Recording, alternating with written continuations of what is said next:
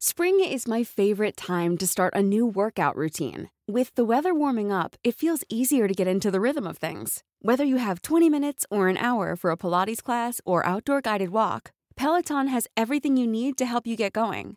Get a head start on summer with Peloton at onepeloton.com.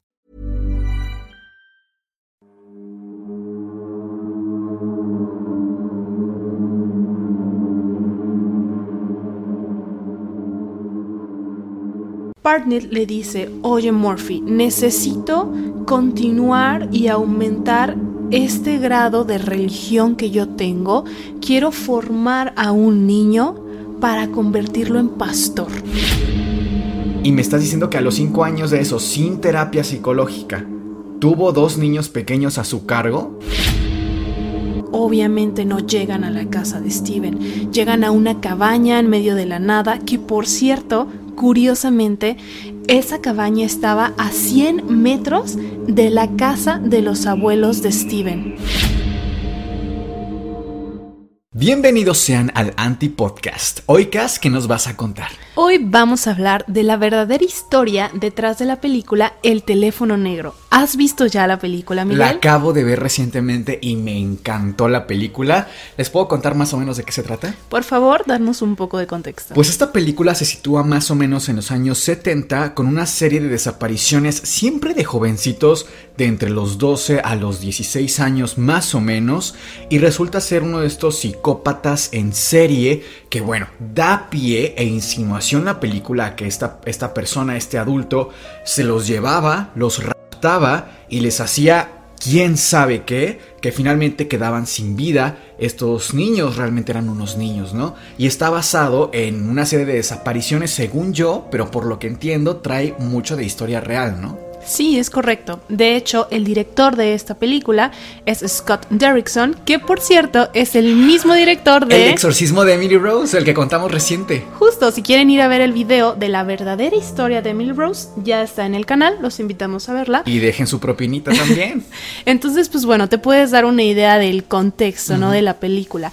Que por cierto, esta película, la historia se extrae de un libro del hijo del mismísimo Stephen King, Joe Hill. Él hace la novela más o menos por 2004 y de ahí se da pie para la película. Como bien decías, Miguel, el contexto de la época es más o menos entre los años 70 y 80, que fue una época que estuvo marcada de violencia, de desapariciones, fue algo brutal. Y investigué un poco acerca de una entrevista que se le hizo al director, que creo que es muy interesante, así que lo voy a leer tal cual. Crecí en un área del norte de Denver que era bastante violenta con mucha intimidación, muchas peleas, los niños sangraban todo el tiempo. El director incluso recordó un momento en que su vecina de al lado le dijo que su madre había sido asesinada. También fue justo después de que Ted Bundy pasara por Colorado matando mucha gente a su paso. Y también ocurrieron los asesinatos de Manson. Había mucha violencia doméstica, incluso en mi propia casa y en las casas de muchos de estos niños que conocía. Los padres castigaban a los niños de maneras muy violentas, por lo que era un lugar muy difícil y aterrador para crecer. Quise retratar ese ambiente y plasmarlo en la película. Fíjate que en la película, saliéndonos un poquito del tema, justo siento que se retrató muy bien esto por el personaje del papá cuando regresa, spoiler un poco, regresa el protagonista a casa y se topa con el papá, no se siente como que, ay, regresó con su familia, se siente como regresó con un agresor. Y, y de alguna forma creo que sí transmitió justo lo que quería. Lo logró. Lo logró. Muy bien, Miguel. Es momento de que te cuente la verdadera historia detrás de la película. Se trata del secuestro del niño Steven Steiner. Todo comienza el 4 de septiembre de 1974, cuando Steven, en ese entonces un niño de 7 años, venía de la escuela a su casa caminando solito, cuando de repente un señor de nombre Edward Murphy se le acerca. Este señor trabajaba en un parque junto con otro hombre de apellido Parnell. Kenneth Parnell y Murphy se conocieron mientras trabajaban en un centro turístico dentro de un parque nacional de la zona. Kenneth y Edward eran amigos, eran compañeros de trabajo. y ahí se conocen. Y ahí se conocen, ok. Pero este señor, Parnell, era sumamente inteligente. De hecho, años después se le hicieron test de IQ y se comprobó que era alguien que tenía mucha ventaja sobre Murphy. Incluso con Murphy ocurrió lo contrario, tenía un IQ muy muy bajo. Que es muy común, ¿no? Que una persona muy inteligente busque siempre a otras para dominarlas. Claro, para manipularlas. Y así comienza la historia. Partner le dice, oye Murphy, necesito continuar y aumentar este grado de religión que yo tengo. Quiero formar a un niño para convertirlo en pastor de una iglesia evangélica. Desde muy chiquito tratarlo porque pues yo no tengo hijos. El inteligente fue el que dijo eso. Parnell, exacto. Entonces tú, Murphy, me tienes que ayudar consiguiéndome un niño para esta finalidad, convertirlo en pastor, educarlo para eso. Murphy con su IQ lo entiende y lo cree, o sea, cree que genuinamente el rapto de un niño está bien en nombre en nombre de la religión, por supuesto. Imagínate lo grave. Entonces es por eso que Murphy agarra e imprime folletos de religión y los empieza a repartir a niños al azar. Esto sí es importante porque fue un caso al azar, es decir, no estaban estudiando, estudiando a algún niño en específico. Steven fue la víctima y desafortunadamente así sucedió. Estaba en el momento indicado, en el lugar indicado para esto. Murphy empieza a repartir volantes y se encuentra con que ese niño, Steven, estaba solo de camino a su casa y le pregunta que si su mamá en su casa tiene artículos que puedan ser donados para la iglesia del pueblo con la finalidad de ayudar a gente más pobre. Steven, el niño, inmediatamente dice, sí, claro, mi mamá tiene pues mucha despensa que nosotros podemos donar, podemos ayudar con ropa, claro, podemos ayudar. Murphy le dice, ok, entonces en un momento mi amigo va a pasar por nosotros, te vamos a llevar a tu casa y vamos a ir en una camioneta muy grande porque estamos recolectando muchas cosas de la gente que nos done. Este fue el primer contacto que hay entre el niño y los dos adultos que estaban planeando robarse a un niño. Exactamente. En eso, Parnell, el inteligente, llega con su camioneta negra, suben sin ninguna clase de violencia ni nada por el estilo. Es decir, Steven el niño accede a subir. Accede a subirse porque obviamente en su mente él creía que todo esto era genuino, ¿no? Que la intención era buena. Lo llevan a la camioneta, pero obviamente no llegan a la casa de Steven.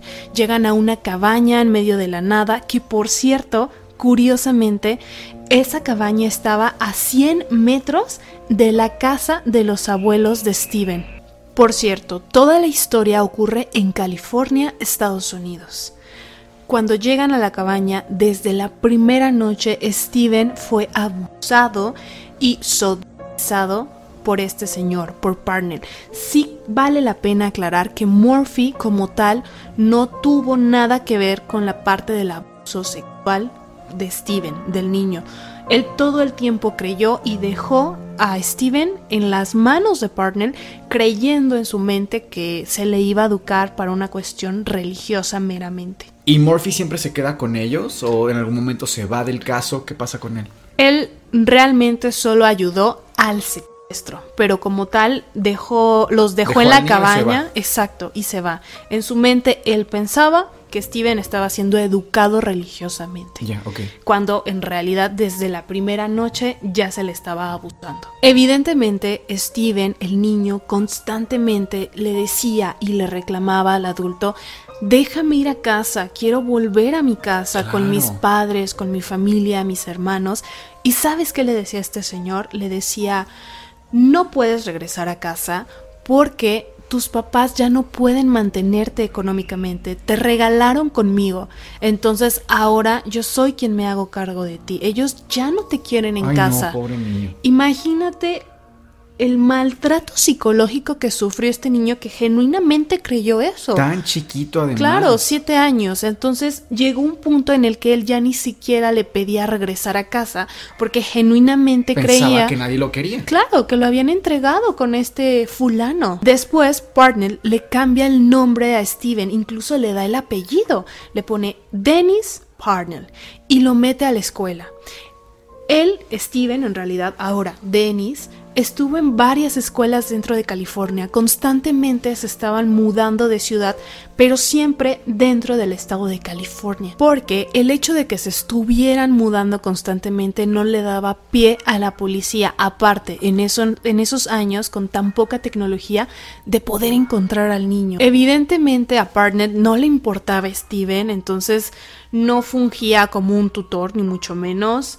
Todas las prácticas agresivas que él tenía dejó que Steven las viera y las practicara igual. Es decir, el niño empezó a beber alcohol, fumar, ingerir drogas, consumir otro tipo de contenido que no era para niños, sino para adultos, desde muy chiquito, desde los siete años. Entonces, todo en su vida y en su mente de este niño empezó a trastornarse por completo. Era un niño de 8 años que fumaba, por ejemplo, ¿no? Incluso en determinado punto el agresor, Parnell, se iba de casa porque tenía que irse a trabajar y estaba tan seguro de que tenía dominado psicológicamente al niño que él, el niño no iba a salirse de la casa, no iba a huir lo tenía... Ya era su casa también. Claro, era, él era ya su nueva vida, su nueva casa por completo. Es que el lavado de cerebro que tenía ese niño seguramente. Exacto, entonces él ya se podía salir de la casa con plena confianza de que cuando él regresara, ahí iba a estar Steven. Que aquí vemos que en realidad entonces la historia sirvió nada más como inspiración para la película, porque la película recuerdo que no hubo una relación realmente entre el agresor y Finney, el protagonista, y pero tal vez sí quiso ver esa conexión, pero no se mostró en la historia, ¿no? Siempre había esta relación como de el niño travieso que me da esa vibra por lo que me estás contando en la verdadera historia. Sí, claro. Incluso también se piensa que la inspiración fue en realidad una recopilación de historias, porque también uno de los mm. niños que fue secuestrado también era un paperboy igual que Johnny Gosh. Entonces se recopilaron ciertas historias que son historias reales. Entonces, pues bueno, la de Johnny ya la contamos. creo, porque Johnny incluso tenía varias cosas, ¿no? Repartía periódico. Físicamente también el actor tenía cierto parecido y salió con su perro. Que comentábamos justo cuando relatábamos esta historia de Johnny Gosh, que salió con su perro. Incluso esta relación constantemente Barnett la alimentaba para seguir teniendo la confianza de Steven en sus manos. Por ejemplo, Parnell le regaló un perrito a Steven. Este perrito, por cierto, se lo regaló la mamá de Parnell a Parnell y Parnell se lo regaló a Steven, exactamente. Sin embargo, tiempo después investigó y la mamá de Parnell nunca supo acerca de esta situación que este fulano, su hijo, tenía en casa a un niño raptado. Dos años más tarde, en 1974, llegó a la vida de estas dos personas Bárbara Matías. Fue una fulana que se instaló en la misma casa donde vivían Parnell y Steven, y esta persona también abusó del niño. Vivió por un periodo de 18 meses en esa casa y constantemente hizo lo mismo que el agresor principal. Ya tenía más o menos que 10 años Steven, ¿no? Aproximadamente. Aproximadamente. Entonces, persona nueva que llegaba a su vida, persona nueva que le hacía algo dañino. Un año después, en 1975 incluso, Partner ya planeaba que Steven fuera parte de esta pequeña red de reclutadores de otros niños. Es decir, es la primera vez que le obliga a tratar de atraer a la casa y secuestrar a otro niño. ¿Sabes qué? Esta, esta parte que me estás contando me recuerda mucho a la película Desde mi cielo. Hay una parte en la que Susie Salmon, que es igual una niña que toman de 14 años y que muere de una forma horrible, ella dice, mi agresor, mi asesino es un animal. Y después de un tiempo la necesidad vuelve a surgirle. O sea, de alguna forma, siempre este tipo de personajes que trascienden la pantalla, porque es curioso cómo a veces la, realidad supera la ficción. O sea, la película me pareció muy buena, pero es que lo que me estás contando es, muchísimo más oscuro, mucho más fuerte, mucho más agresivo contra el pobre de Steven que en la propia película. A medida de que Steven crecía, a Partnet le iba interesando menos, es decir, empezaba a abusar cada vez menos porque ya no le atraía oh, tanto. Y esto en parte fue bueno, pero a la vez fue malo. ¿Por qué? Como te dije hace unos momentos, eh, esa fue la primera vez que intentó atraer a otro niño mediante Steven, pero hubo muchas otras ocasiones en que ya lo hacía más constantemente. Entre más crecía Steven, más le obligaba a tratar de atraer niños. Siempre pequeñitos. Exacto, de 5 años por lo menos. Qué horror. Incluso llegó un punto en el que Parnell se frustró porque todos los intentos que hizo Steven de atraer niños fracasaron. Incluso Parnell pensó, a lo mejor él no sirve para esto, no, no, no puede ser parte de la red, no, no agarra la onda, digamos. Años después, en entrevistas, Steven dijo que él siempre... O sea, ¿sale a los medios esto? Claro. Años después, Steven dice que él autosaboteó todos estos intentos de secuestro siempre los autosaboteó. No fue porque salieron mal que... O porque fuera tonto. Claro, él siempre dijo, yo no quería y no podía permitir que otro niño volviera a vivir lo que yo había vivido. Dios, y tan chiquito, Dios mío. El 14 de febrero de 1980, Parnell llegó a un acuerdo con otro niño de la edad de Steven, es decir, 14, 15 años más o menos, de nombre Randall Purman.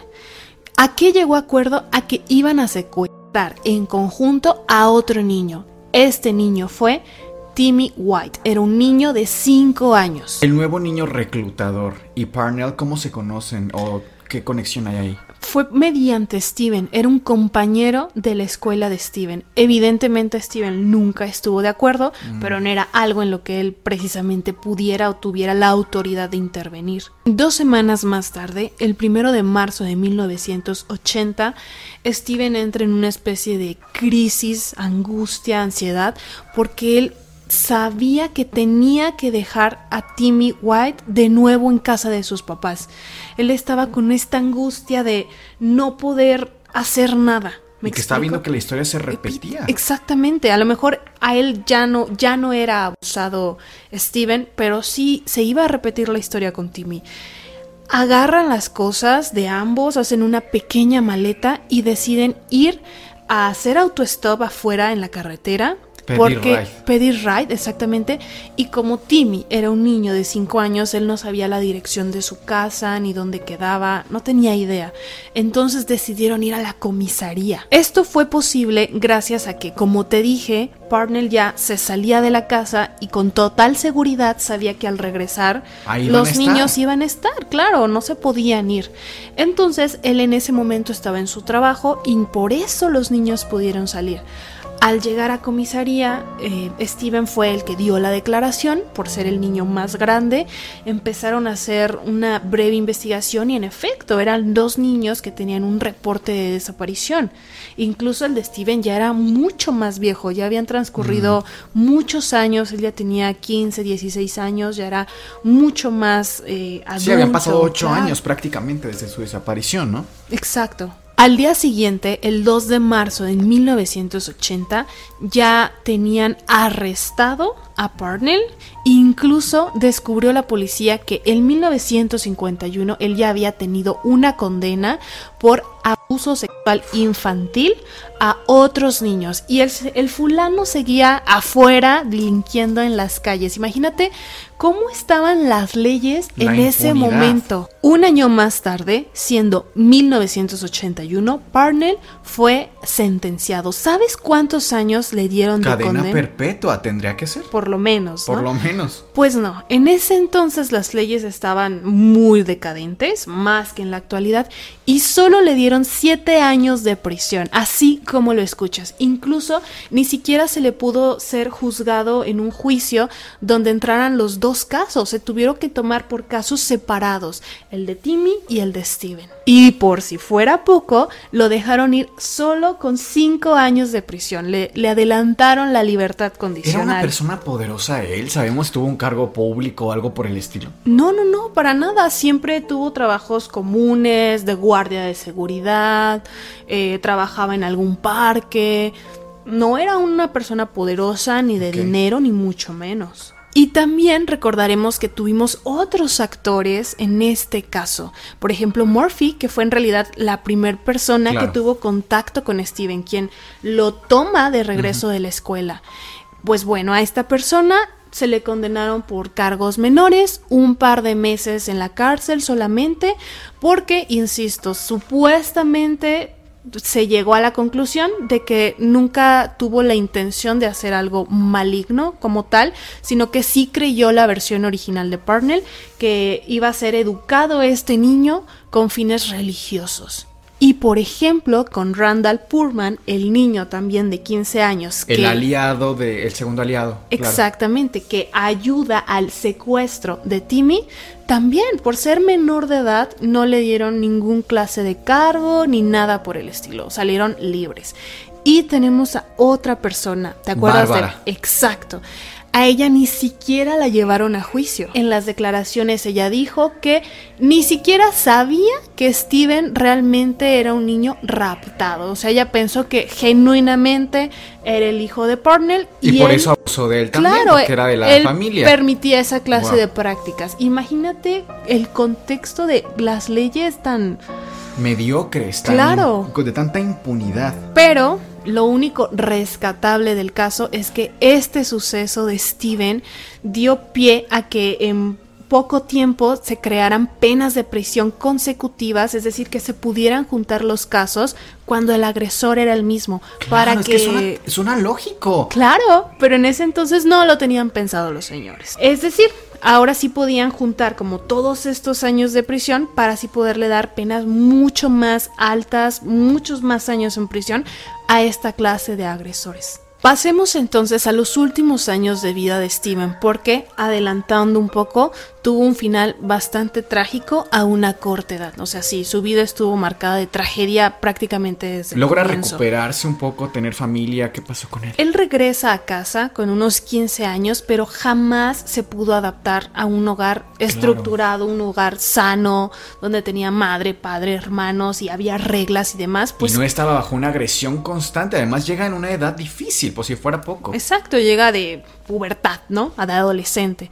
Entonces jamás se pudo adaptar. Él ya estaba acostumbrado a beber, fumar, alcohol, Claro. consumir cosas, este, entonces jamás se pudo adaptar. Incluso hubo una entrevista y ¿me permites leerla? En la entrevista Steven dijo, Regresé casi como un hombre adulto a casa, y sin embargo mis padres me vieron al principio como su hijo de siete años.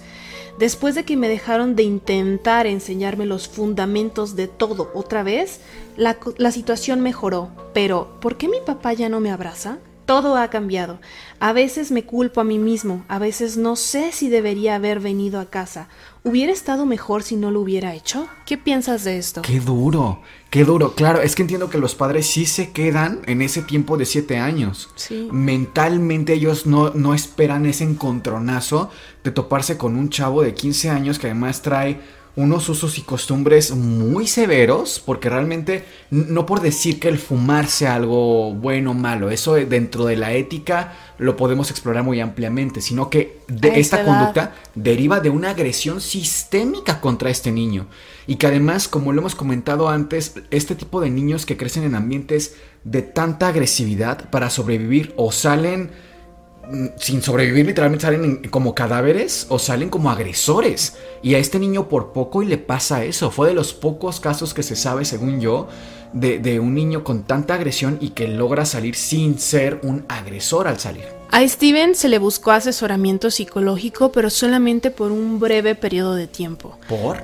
En parte fue porque su padre no quiso. De hecho, en una entrevista en 2007, la hermana de Steven sale y dice, en parte no se le dio la ayuda psicológica porque mi padre pensaba que no era necesaria. O sea, sí se tenía esta costumbre, esta visión distinta de que pedir ayuda psicológica era algo malo o estaba O de erróneo. mujeres incluso. Sí, o sea, sí era un... O sea, todo influyó para que todo Claro. saliera mal, de verdad. O sea, la época, el contexto machista, todo. No, no le apoyaron psicológicamente. De hecho, Steven nunca llegó a contar realmente a relatar punto por punto todas las agresiones que sufrió. En realidad esto es mínimo lo que sabemos, la información que tenemos es mínima porque nunca hubo una declaración tal cual. ¿Cuánto duró el juicio? ¿Cuánto le dieron al fulano? ¿Cuánto tiempo estuvo con el agresor? O sea, realmente lo que me estás contando es poco. Realmente dudo muchísimo que hayan sido todas las agresiones. O sea, ¿cuántas golpizas no le dio?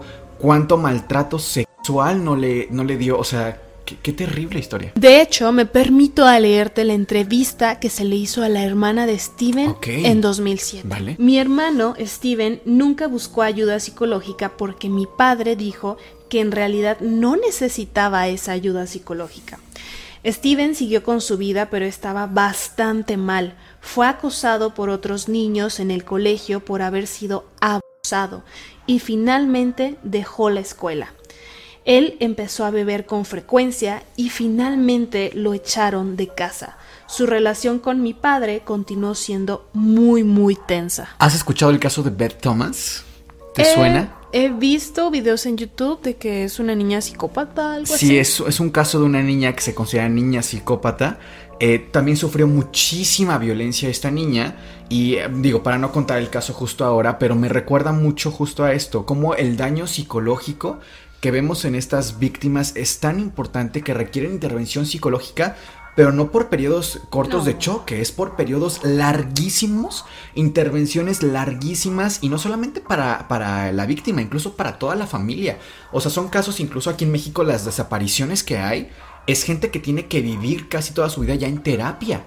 Y es normal y vaya, entiendo la época, pero no es eh, justificable. es, tan, es tan injustificable que me suena hasta sospechoso que el papá se haya opuesto tanto a ayuda psicológica que no quería que se supiera. Entiendo que ya cuando un caso así se vuelve tan mediático, por supuesto que es muy doloroso para la familia el que todo el mundo se entere que sodomizaron a tu niño a nivel nacional o internacional y que, ¿sabes? Ya todo el acoso que sufría el niño que nos estás contando, quizá orientándolo por ahí lo puedo entender. La parte machista. La parte machista y la parte sobre todo quizá de proteger a Steven, ya después que no pudieron por tantos años. Pero sí creo que es injustificable que no se haya dado atención médica no hay manera de justificar esa, esa, falta, esa negligencia del padre y de la madre también. Y ese seguimiento que nunca se le dio, o sea, fue una vez, dos que fue a terapia y para sí, de parece que habló más en un par de entrevistas que en terapia, realmente Steven. Siguiendo con la línea de tiempo, en 1985, cuando Steven tenía alrededor de 20 años, se casó con una chica de 17 de nombre Jodie Edmondson y tuvieron dos hijos, una niña llamada Ashley y un niño llamado Steven Jr. ¿Por qué hiciste esa expresión, Miguel? Porque tú te imaginas la gestión emocional que tuvo este niño. O sea, pasaron cinco años nada más desde que escapó. De su escape. Y me estás diciendo que a los cinco años de eso, sin terapia psicológica, tuvo dos niños pequeños a su cargo. Me parece espantoso realmente, no porque él pueda o no ser agresor, sino porque incluso para una persona llevando una vida saludable, tener un hijo es muy, muy duro. Ahora, en este tipo de casos, sin atención es que de verdad me, es lamentable, incluso para los niños, sabrá Dios qué pasaron esos niños también. Fíjate qué interesante, Miguel, porque no lo había pensado así. Incluso a pesar de que, como dices, nunca se solucionó, ni siquiera se trató de solucionar esa parte de ayuda psicológica. Aún así, él intentó dar charlas, participar con grupos activistas anti secuestro infantil, tratar de promover eso en sus, sus últimos años. Fue de hecho a las cosas a las que se dedicó dentro de la precaria atención psicológica que se le dio. Él trató de ayudar a los demás. De hecho, Miguel, fíjate que en realidad no duró mucho tiempo casado y viviendo con sus hijos. ¿Por? Porque él falleció a los 24 años de edad. ¿Sabemos por qué? Sí, el 16 de septiembre de 1989, mientras conducía una motocicleta porque trabajaba en una pizzería de repartidor, un auto a toda velocidad lo estampó. Sufrió un traumatismo cráneoencefálico y prácticamente murió al instante. Dato interesante es que incluso el féretro lo cargó Timmy White, el niño que él rescata de 5 años, ya en esa época con 14 años. Pero este señor siguió dando de qué hablar. Antes de su muerte, en 2004, a los 72 años, ya estaba en un asilo para ancianos. Y fue acusado, denunciado por su cuidadora. Porque este señor todavía enfermo. Por su enfermera. Exacto, por su enfermera que le atendía en este asilo y él seguía con esta parte enferma, le pidió un niño chiquito a cambio de 500 dólares. ¿Qué? Efectivamente la, la enfermera eh, va y lo denuncia conociendo el pasado de este hombre. O sea, a lo mejor dice, a lo mejor yo no accedo, pero otra persona sí. Ya logró que varios accedieran. Exactamente. Entonces lo denuncia, pero no se pudo hacer mucho. Le dieron 25 años de prisión, pero murió en 2008. Ya era un anciano. Sí, ya era un anciano, murió de causas naturales. Realmente nunca tuvo una condena justa. Sabemos qué pasó con Parnell, qué pasó con Murphy, qué pasó con Barbara. ¿Qué pasó específicamente con Timmy, el pequeño que raptaron? Fue el segundo. Se convirtió en policía y trabajó en mm. Los Ángeles, en el, en el departamento justamente antisecuestro. Pero tuvo también una muerte bastante trágica ah. en el 2010. Eh, tuvo una embolia pulmonar. Ay, pues sí murió bastante joven Timmy, ¿no? ¿34 años más o menos? Acababa de cumplir 35. Mm. Y con esto terminamos el caso del día de hoy. Por favor, cuéntenos en los comentarios si quieren que nosotros hagamos otro video contando una historia verdadera de alguna otra película. Nosotros fuimos Cass y Miguel y gracias por estar.